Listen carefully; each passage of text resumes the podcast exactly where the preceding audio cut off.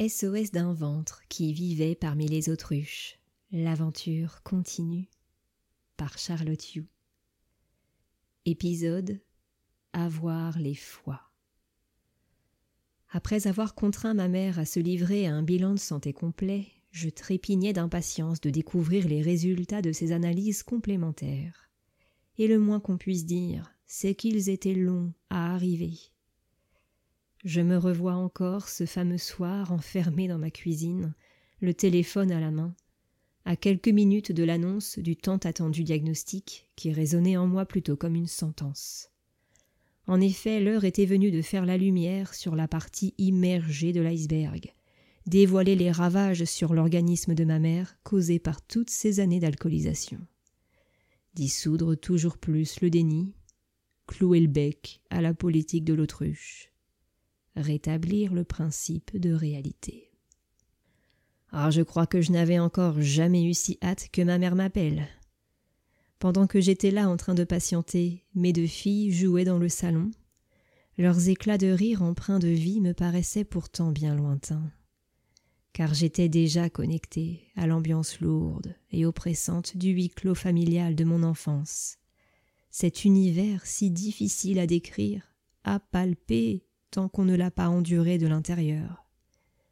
Celui qui a le pouvoir de vous happer littéralement où que vous soyez, qui vous précipite dans cette solitude que vous n'avez jamais pu apprivoiser, en tête à tête avec vos tourments les plus profonds. Je ne sais pas pourquoi, mais depuis la mort de mon père, je ressentais encore plus intensément le malaise généré par cette quatrième dimension. Peut-être parce que désormais Ma mère ayant perdu son principal garde-fou, je me retrouvais en première ligne pour faire face aux conséquences de son instabilité. Ah, décidément, ma mère semblait déterminée à me faire languir ce soir. Elle n'allait quand même pas se défiler et remettre à plus tard notre coup de fil. Bon, j'en profitais pour faire un rapide check-up du côté de ma tête. Je la sentais en plein état de lucidité, prête à assimiler sans appréhension la sombre nouvelle à venir. Après tout, ne m'étais-je pas préparé toute ma vie à assister à la chute prématurée de ma mère alcoolique? Quant à mon ventre, il était plus difficile à sonder, lui. Il faut dire que ces derniers temps, grâce à la douce compassion universelle qui l'abritait et à l'attitude compliante de ma mère face à ma demande qu'elle se prenne en main, mon ventre demeurait plutôt apaisé. Ah enfin, mon téléphone se mit à vibrer. Appel entrant, maman. Ça sonnait tellement faux dans mon ventre et ma tête d'associer ce mot à la personne de ma mère. Depuis que j'avais senti notre rapport de filiation parent-enfant se dissoudre il y a quelques mois, je remarquais que j'évitais de l'appeler maman lors de nos échanges. Oh, c'était pas ma tête qui avait pris cette décision, c'était un ajustement qui émanait de mon ventre. J'aurais aimé pouvoir la baptiser autrement, l'appeler Dom par exemple, un surnom que je trouvais sympa et que personne n'utilisait pour s'adresser à elle, mais assumer mon besoin reviendrait à lui planter un couteau en plein cœur. Je savais que jamais elle ne pourrait comprendre, ni même entendre la raison de ma démarche. Ce serait un acte d'une telle violence pour elle.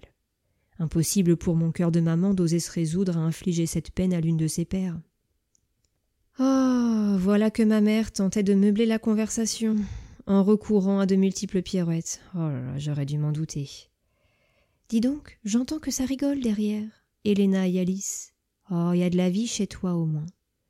Quelle météo vous avez? Oh, chez nous c'est gris comme mon moral. En plus, comble de malchance, le tuyau d'arrosage s'est cassé hier soir et j'ai pas pu arroser notre pelouse. J'ai les pieds en sang à cause du psoriasis. Je me vois pas aller au magasin pour en acheter un nouveau. En plus, je saurais pas quel modèle choisir. C'était papa qui s'occupait de tout ça. Pour rien arranger, les voisins sont partis en vacances. Ah, les vénards, ça me dégoûte. Qu'ils en profitent tant qu'ils le peuvent. Pour moi, c'est fini tout ça. Foutu. Je suis toute seule. Ma vie n'est qu'une merde.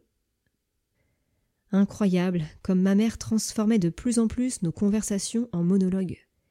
Elle faisait à la fois les questions et les réponses, elle me rappelait les petits vieux dont je m'occupais quand je travaillais à l'EHPAD. Ces derniers temps, j'arrivais de moins en moins à lui prêter une écoute attentive, elle ne semblait pas évoluer d'un iota. Je constatais qu'elle se renfermait toujours plus sur son ego, en parfaite caricature du Calimero qui regarde le monde à travers le prisme de son nombril. L'avoir au téléphone provoquait désormais en moi une lassitude, frisant l'irritation, alors à force je coupais court à nos échanges. Bon, ça donne quoi tes résultats d'analyse? Ah Oui, oui, t'inquiète pas, j'allais y venir. J'ai reçu les résultats demandés par les pathologues cette fois. Oh, elle est sympa, cette médecin, le courant passe plutôt bien entre nous. Je sais pas trop quel âge je lui donne. Elle est étrangère, elle a un accent quand elle parle, mais ça ne l'empêche pas de parfaitement maîtriser le français. Visiblement, j'allais devoir continuer à m'armer de patience pour connaître les résultats médicaux de ma mère. Ça semblait fort compliqué pour elle de se confronter à la réalité de son alcoolisme. Moi qui pensais que son déni avait sauté pour de bon six mois après le décès de mon père, force est d'admettre que je m'étais trompé. À l'époque pourtant, ma mère avait été capable d'admettre sa dépendance à l'alcool auprès de moi et de ses médecins. La mort de mon père semblait légitimer sa consommation excessive de whisky. L'alcool endossait le rôle d'un soutien, l'aidant à faire face à la souffrance liée au deuil. Elle avait même commencé à évoquer son problème auprès de certains membres de la famille. Quand j'y repense, c'était un sacré pas de géant. Mais malheureusement, au fil du temps, le déni avait de nouveau entrepris de tisser sa toile, tout autour de la conscience de ma mère, faisant retomber comme un soufflet le léger regain d'enthousiasme et d'ouverture à la vie que j'avais perçu chez elle.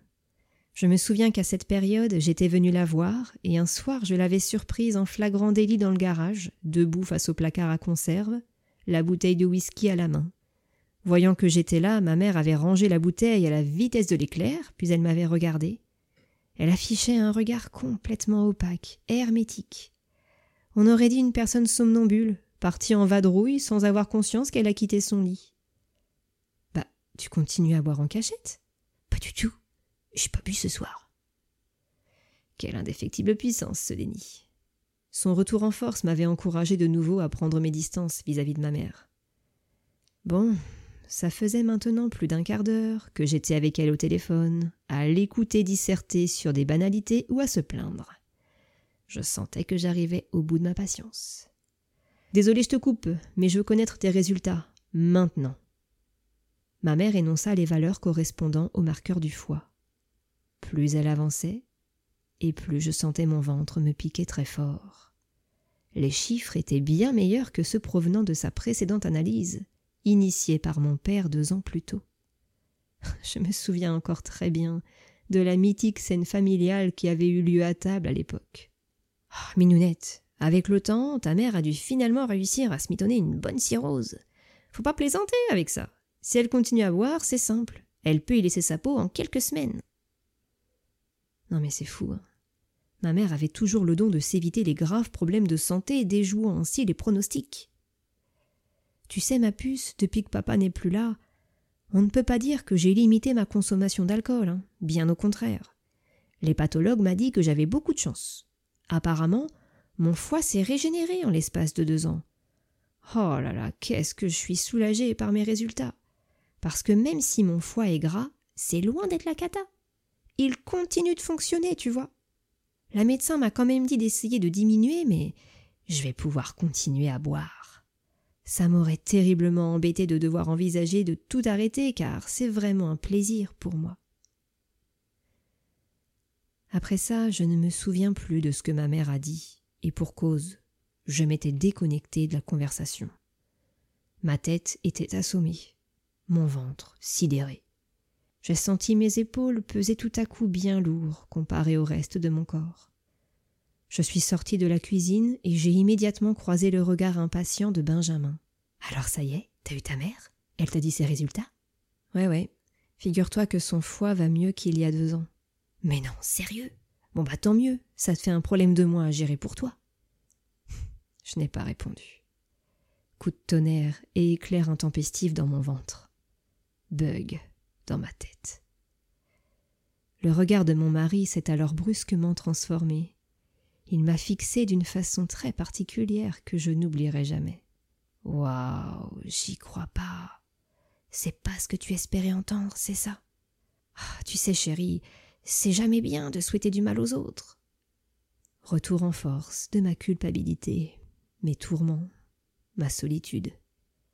Et ouais, je venais d'apprendre que ma mère allait rester en vie a priori encore un sacré bout de temps. Et qu'est-ce que je ressentais, moi, au plus profond de mon être De la déception, sincère et criante. C'est mal, c'est ça C'est choquant C'est contre nature Est-ce que ça fait de moi un monstre? À vrai dire, j'en sais rien. La seule chose dont je suis sûre, c'est que ma réaction, elle est bien réelle, elle existe. Elle mérite d'être accueillie, d'être entendue, d'être reconnue, même si elle me torture. Alors voilà, cher auditeur, si tu es prêt de nouveau à te glisser dans ma peau, je te propose une immersion au sein du côté obscur de ma tête, de mon ventre. Je t'invite à rencontrer ce fardeau invisible, qui me suit comme mon ombre depuis presque toujours, celui dont peu de gens osent parler, tant il suscite le malaise, la honte et la peur des jugements. Ce poison qui dilapide notre énergie, celui pour qui il n'existe aucun guide ou mode d'emploi pour apprendre à vivre avec. L'heure est venue pour moi d'entamer un authentique face-à-face avec lui, pour me lancer dans l'autopsie de ses mécanismes les plus sournois, les comprendre, tenter de prendre du recul avec les retentissements qu'il exerce sur ma vie. Zoom sur ce calvaire universel, cette fameuse peine à perpétuité qui pèse sur les épaules et le cœur de tous les enfants de parents alcooliques, drogués ou instables. Bienvenue dans Chronique d'un ventre qui ne voulait plus vivre parmi les autruches. Confession d'enfant d'addict par Charlotte Hugh. Fin de l'épisode.